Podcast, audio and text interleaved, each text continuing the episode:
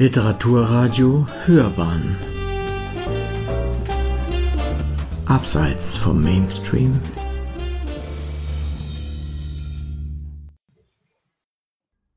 Sie hören jetzt einige Kostproben aus meinem Buch Mein schräger Blick auf Wien, in dem ich meine Ersteindrücke festgehalten habe.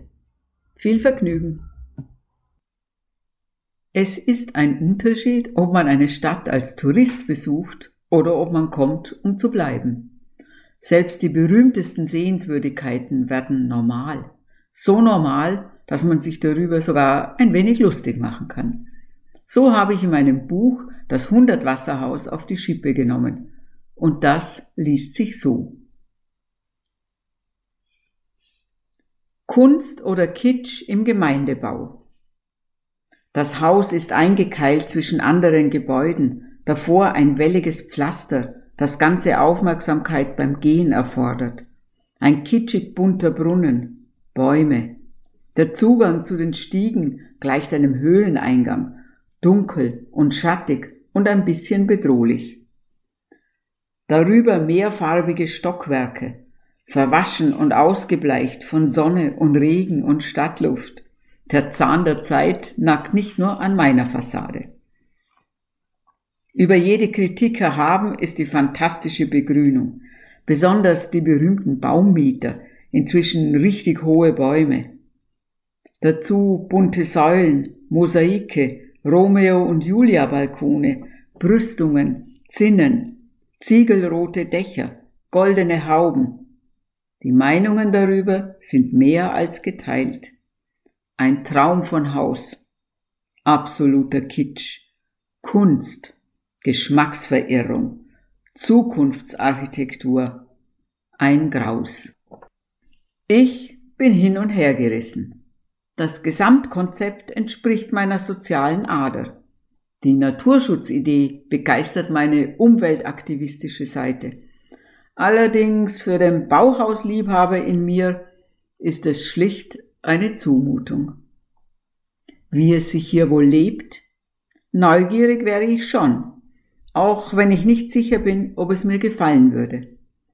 Vielleicht ist solche Architektur auf Schritt und Tritt und auf Dauer doch zum Erbrechen süß, so wie täglich Sachertorte, Entschuldigung, zum Speim ist, falls man sie überhaupt mag, wie ich gar nicht.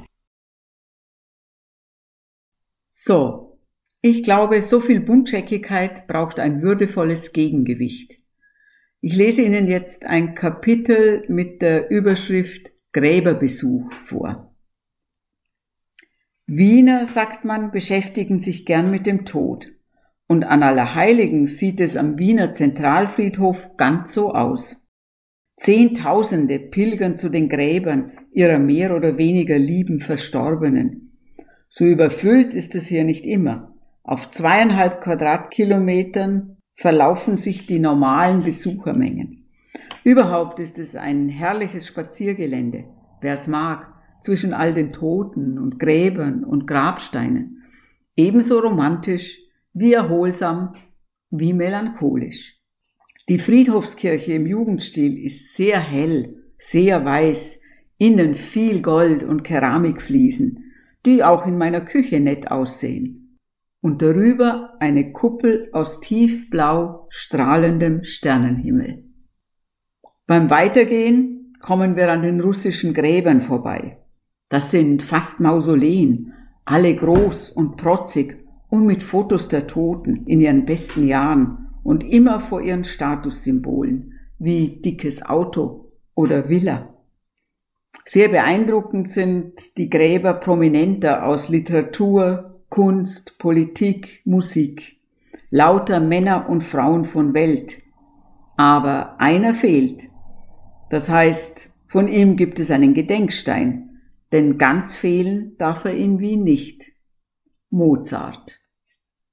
Da kommt jetzt eine Biedermeier-Rarität ins Spiel. Der Friedhof in St. Marx. Ziegelmauer, imposanter Eingang, Grabsteine in dichten Reihen, stellenweise restauriert, andere bemoost, brüchig, wucherndes Gebüsch.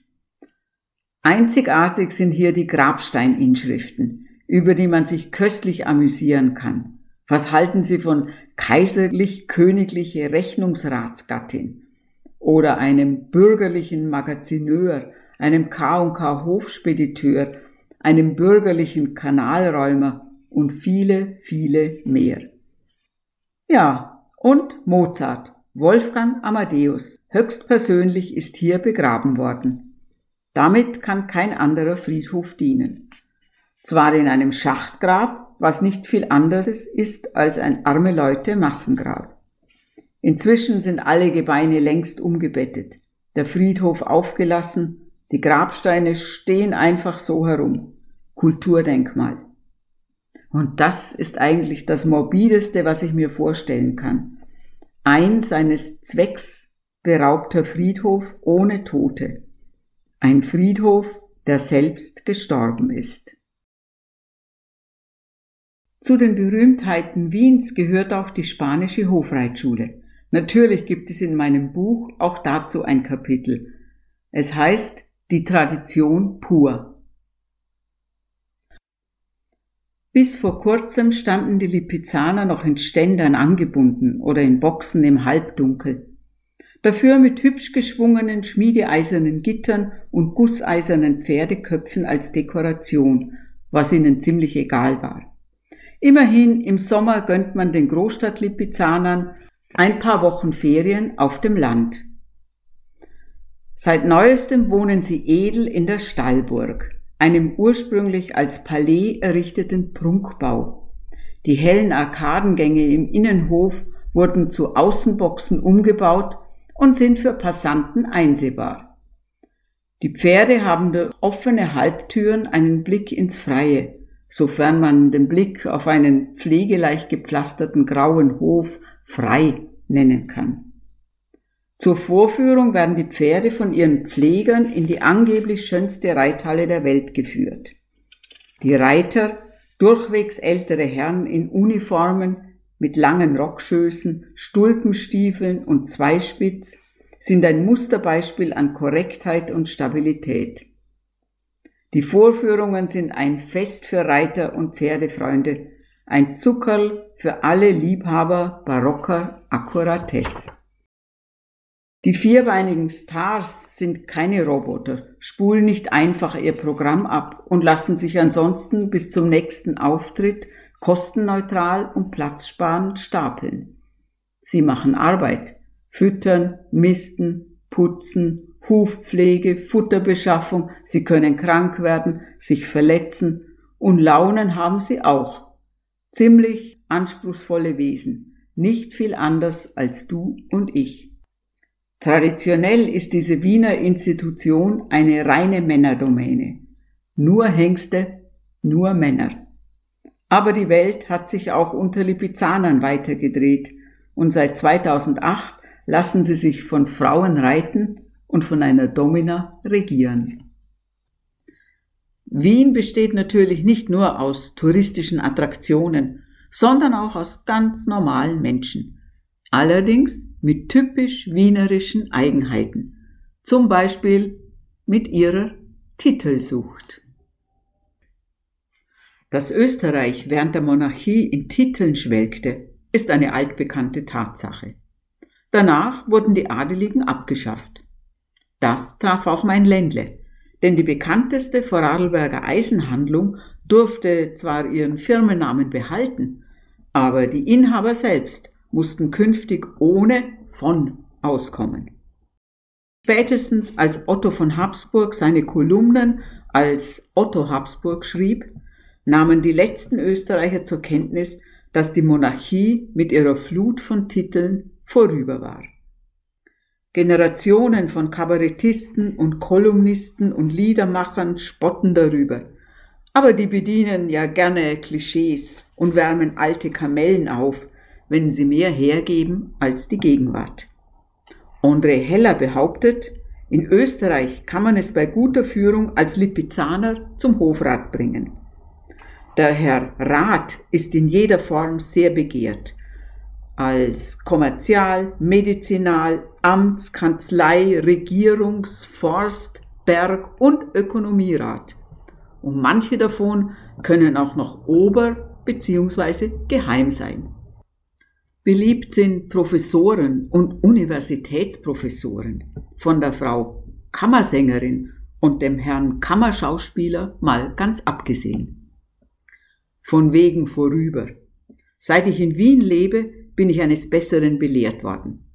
Titel überall, auf Klingelschildern, Veranstaltungsplakaten, Firmentafeln, in Wirtschaft und Politik, ebenso wie in Supermärkten und Volkshochschulen ebenso in den Zeitungsredaktionen, wo fast nur Titelträger zu arbeiten scheinen, von den Chefetagen bis hinunter zur Anzeigenwerbung. Auch bei der Wohnungssuche stoßen wir allüberall auf promovierte, diplomierte oder mindestens magistrierte. Man wundert sich, was so ein Immobilienmakler alles studiert haben kann. Sogar Baumärkte scheinen eine Statistik darüber zu führen, wie viele Titelträger ihre Produkte kaufen. Warum sonst hätte der Verkäufer beim Aufnehmen unserer Paketbestellung als erstes gefragt, Titel? Bei näherem Zusehen sind manche der Titel streng genommen nichts anderes als Berufsbezeichnungen.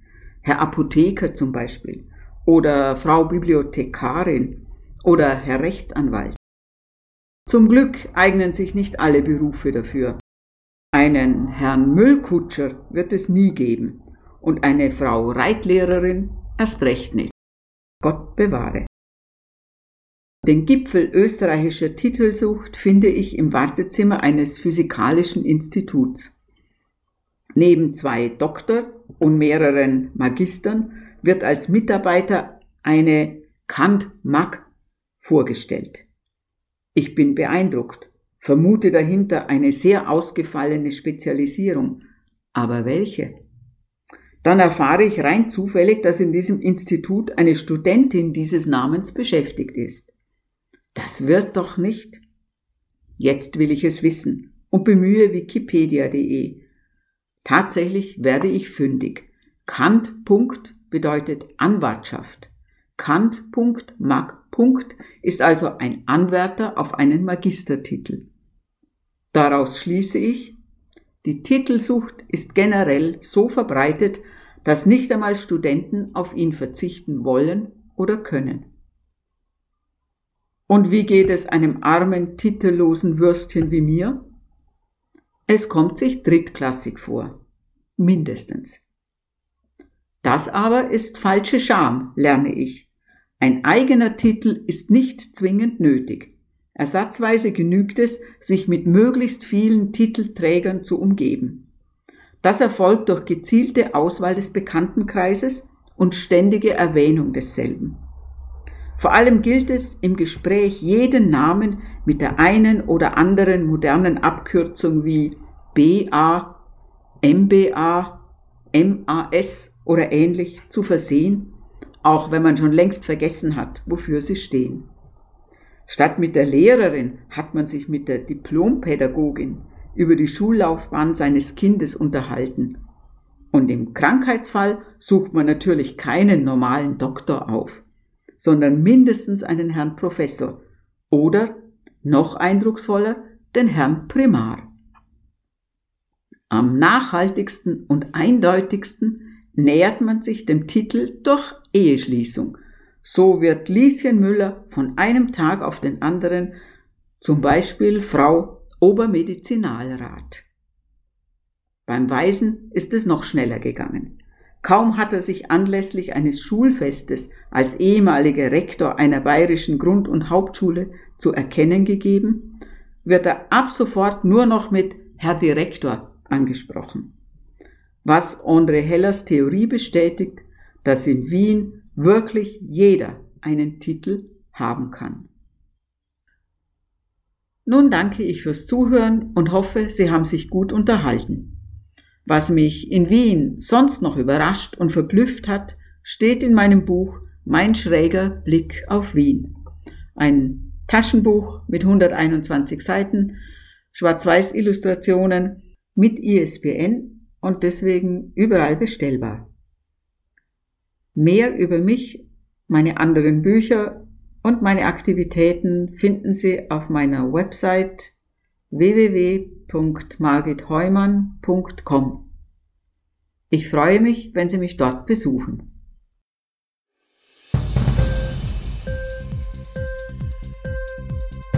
Hat dir die Sendung gefallen? Literatur pur, ja, das sind wir.